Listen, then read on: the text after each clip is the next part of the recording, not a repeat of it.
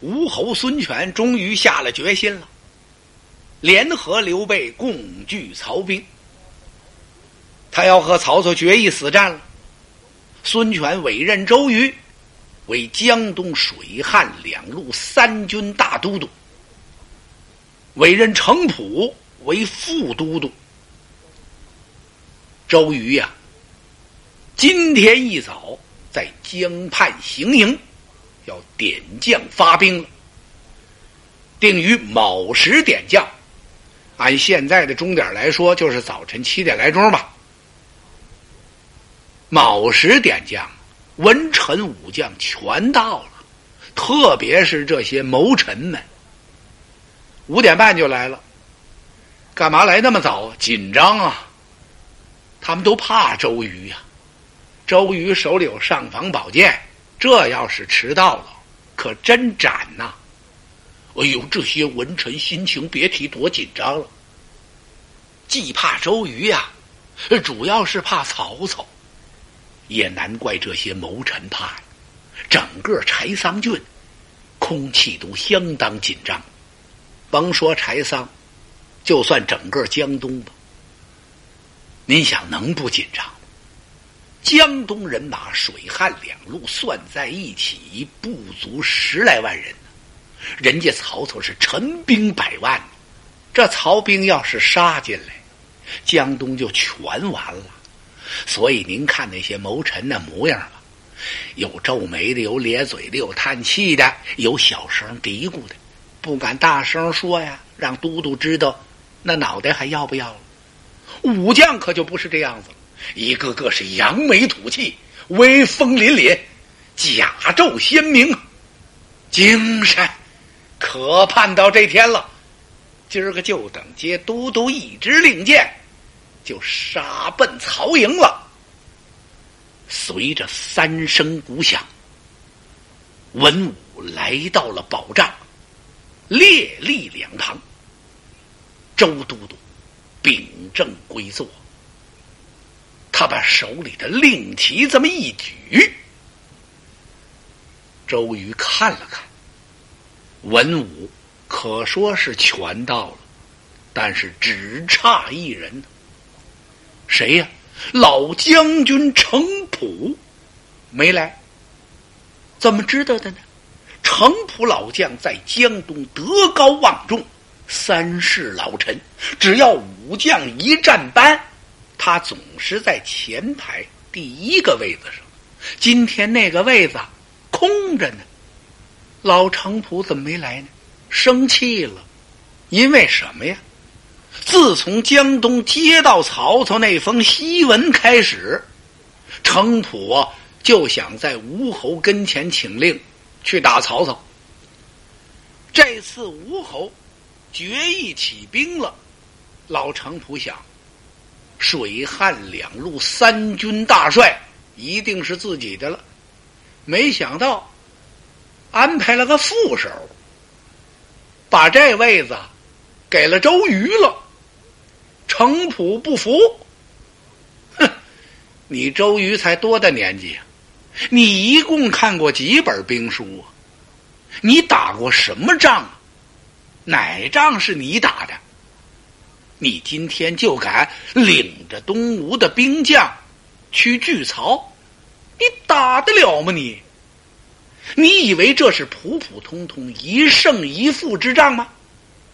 此乃是国家兴亡成败之战呢。如果打不好东吴，就叫人家给灭了。嘿嘿，孙权将军，你怎么把这么重的重任委给了周瑜了呢？老将军怎么想也想不通。也难怪，这老头打了多少仗，屡经战阵，大小数百次。出生入死啊！大将上阵不死带伤，真是可饮刀头血，睡卧马鞍心，一点都不假。而且老程普救过先主孙坚的性命，现在在江东，从孙权往下说，没有一个不尊重老程普的，包括吴国泰，都得高看程老将军一眼呐。那么这个大帅的位置还有别人的吗？怎么会归了周瑜了呢？老头越想越生气。今儿个我呀，不去了。你不是点某发兵吗？我看你怎么能调动得了江东这些人马？他告诉他儿子程咨：“你去看看周瑜怎么安排。”你说我脑袋疼，所以老程普没来，那个位子空着。在程普的位子旁边站的是黄盖，黄盖下手就是程咨。这个老程普没来，特别显眼呢，文武都往这儿直撒嘛。程资有点受不了了，他怕别人看他，他就好像觉得呀，好多眼睛都在盯着他。哎呦，程资站在这火烧火燎的，心里这埋怨，埋怨他老父亲：“你这老头儿怎么不来呢？怎么让我受这罪？我站这干嘛呀？这回头你都督要点你的名，可怎么办呢？真是的，你怄什么气呀？跟人家周都督。”这程资心里话，周瑜已经看见了，知道老程普没来。周都督没点程普的名，谁也说不出别的来，因为程普老将是副都督。如今公瑾挺身望起，这么一站，把手里令旗一举，真是不怒自威呀！立功请了。他一拱手，两边文武赶忙把手拳举起来。嘟嘟嘟嘟，哗！今日本都奉我主之命，要起兵伐曹。军法无亲，诸君应各守其职。如今曹贼弄权，甚于董卓。他求天子于许昌屯暴兵于我江东境上，我奉主公之命发兵讨贼。诸君要努力向前，大军到处不得扰民，要赏罚分明，有功则赏，有过则罚，绝不能偷训私情。说完了，咵，把令旗往那儿一放。黄盖喊当听令，有在呀！老将军黄盖把海下银须这么一抖，心说：“行，都督有你的，第一个就派我黄盖，说明都督眼睛里头有我。和这老头这精神，站在那儿浑身上下全是劲儿啊！公瑾呐，这是在中军保障。”要是平常素日，在行辕公馆，公瑾能笑，他很喜欢黄盖老将这虎老雄心在，虽然人老精神在，幼年的这劲头。我命你等为第一路先锋官。老黄盖听着脸上啊，像开了这一朵菊花似的，把他乐坏了。第一路先锋官是我的了，简直是称心如意呀！他是插手宫廷，派你二人领战船五百只，精兵四千，即日起行到三江口下寨，另听调遣。得令啊！黄盖双手把大令接过去，周瑜又拿起一支令箭来，蒋钦、周泰有。在，命你二人领战州三百支精兵三千名为第二路先锋官，得令，得令。灵统潘璋有在，你等为第三路先锋官，领战船三百支精兵三千名。太史慈吕蒙有在，你为四路先锋官，陆逊、董熙听令有在。说着话，有打武。将的行列中闯出来一员小将，嘿，正是那陆逊。这陆逊可了不得，在江东人称为小公瑾。江东的文臣武将没有几个不喜欢他的。陆逊呐，那个模样、长相、穿着打扮、行动坐卧、言谈话语，跟周都督差不多。公瑾都督也特别器重他，器重他。虽然年幼，但是此人非常有才，不仅能文，而且能武。文才好，仗打的也漂亮。他往这一站，周都督那是眼睛看着，从心里往外那么喜爱，命你二人为第五路先锋官，得令派吕范、朱志为四方巡警使，催督江东六郡官军所有粮草，水陆并进，是克期三江聚齐。到时候全都得人马进驻三江，差一点也不行。啪啪啪，一道道令箭全都传下去了。呵，众文武个的个的是暗挑大指，周都督真是调拨有方啊！眼前这是多大个压力呀！江东一共就这么几万人马，要对付曹兵百万，可是大家看周都督是面无半点惧色。冷静沉着，特别是刚升帐的时候，一举令旗说的那番话，按现在的话来说，那叫战前动员呐！文臣武将全服了，把将派完了，一散帐，人都走了，程资一个人在那儿站着，他这气儿还没消，心里还埋怨他老父亲。都是你这老头把我给耽误了，都督都没派我，先锋官没捞上，副将也没捞着，哼，我呀就跟着马尾巴后边转悠吧。人都走了，就他不动地方，他的马童进来了。少将，您还在这干什么呀？咱们走吧，走。气哼哼的，程自由打大帐出来。马童白马给他带过来，他腾的一下飞身跳上鞍桥，嗖的一下子由他上边又下来，怎么回事？骑到了，拿马尾巴当脑袋了，气晕了。催马回到家里，腾腾腾几步到了大厅，砰，一屁股坐那儿，饭也不吃，水也不喝，怄气的。有人告诉程普老将，说是少将军回来了，也不知道怎么生气了。哦。老将程普一听，呵呵，不用问呐，这准是周郎给我儿子气受。周郎，你好大的胆！我去问问，如果真是这么回事，我要到馆驿之中，广庭大众当着人，我把周瑜训斥几句。想到这，程普来到大厅，进门一看，果然，儿子脸都不是色儿了。程子，你回来了。回来了，嗯，在和什么人怄气？难道说公瑾娃娃欺侮你不成？老将军不说这个，程资这火还小点一说这个，他气更大了。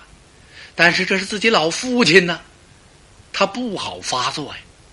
赶忙站起来一拱手：“爹爹呀，您不要小瞧人家周都督。”今天一早在行营之中点将发兵，他是这么这么这么这么调拨的。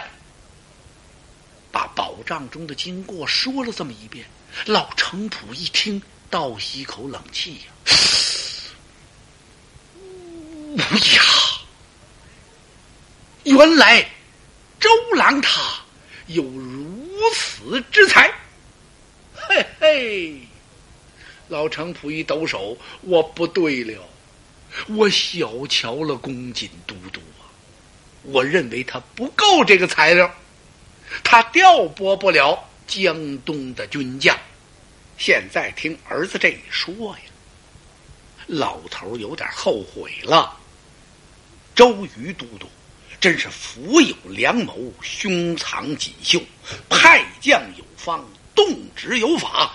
堪为帅才，我对不起周都督，不该如此小看人家。他喊了一声：“儿啊，随我来。”程子愣了：“爹爹，到哪里去？”“去与都督赔礼。”啊，嘿嘿！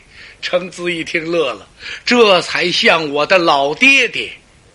老程普一听好悬呢，我要不给都督赔礼去，我儿子都不认我了。爷儿俩跨马就奔周瑜的馆驿来。门前军校，谁敢拦阻啊？老程普在江东还了得，别说上都督这儿来，见吴侯孙权是推门就进，那资历在哪儿呢。那资历可不是开玩笑的事情，那是一时一刻、一天一年摔打出来的呀。老程普进来之后，走到中门这儿，是插手而立，不往里走了。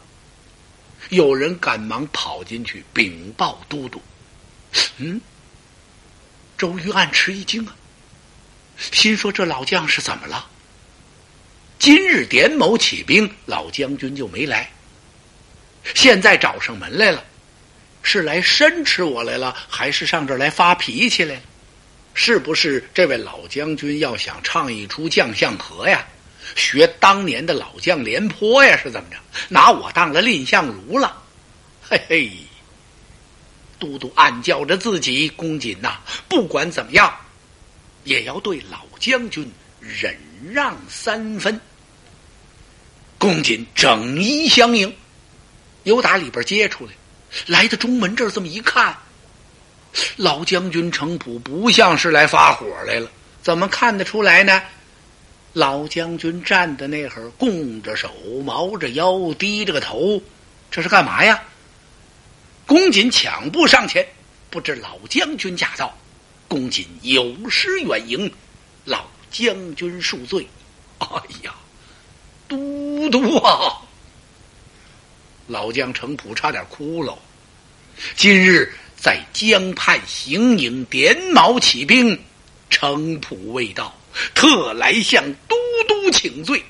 我看都督你年幼，怕你难以调拨江东人马，我有藐视都督之意，今日特地前来赔礼。说着要给都督跪下。哎呀，老程普这几句话。说的公瑾眼泪差点下。这老将军知错就改呀，真不愧是德高望重江东的一位三世老臣。这老资格呀，你要让人家尊重，真正做到德高望重，你得敬贤重贤让贤服贤呐。你这才称得起以国家大计为重，也就是说顾全大局，越这样越受人尊重。周瑜和老将军程普这番话，后边站着的程咨都哭了。周瑜把程氏父子让进来，摆酒款待，在酒席宴前。老程普又和都督商议了一番破曹之策，然后周瑜这才把老将军送走。周瑜心里很高兴，没想到老将程普能够亲自到这会儿来向自己道歉赔礼呀，很出乎周公瑾都督的意料，所以心里挺痛快。这高兴之余，他吩咐人。把诸葛瑾先生请来了。诸葛瑾不知道什么事儿啊，不知都督唤我有何吩咐？诸葛先生，您的兄弟孔明到江东了，您知道吗？啊知道，不过我们哥俩只见了一面，还没得出功夫长谈呢。哦，诸葛先生。我替你家兄弟孔明很可惜呀，呃，都督，您这话是何意？我说你家兄弟孔明有王佐之才呀，他现在怎么能屈身辅佐刘备呢？今天我们江东很有幸，子敬先生把他给请到咱们柴桑来了。我想，烦劳先生你去劝说劝说你的兄弟，让孔明能不能弃刘备来势东吴？就是说，他离开刘豫州来保咱家主公，这样主公得良辅，找到这么一位贤良的人才辅佐，主公很高兴啊。先生你呢，又可以兄弟相聚，岂不美哉？不知先生愿不愿去说劝说劝？朱可锦一听，赶忙站起来，给都督施了个礼。哎呀，都督，我朱可锦自到江东，愧无寸功啊！我来的是这么长时间，我一个功也没立。今天既有都督之命，我怎么能不效力前往呢？马上我就去。都督，您在这儿等候佳音吧。说完了，诸葛瑾先生辞别了都督，来找孔明，可心里甭提多高兴了。走到半路上，仔细这么一琢磨呀，哎呀，我这差事挺难呐。怎么了？说别人好办，说劝我家兄弟孔明。你别看他是我兄弟，他比我看的书可多呀。我能说得了他吗？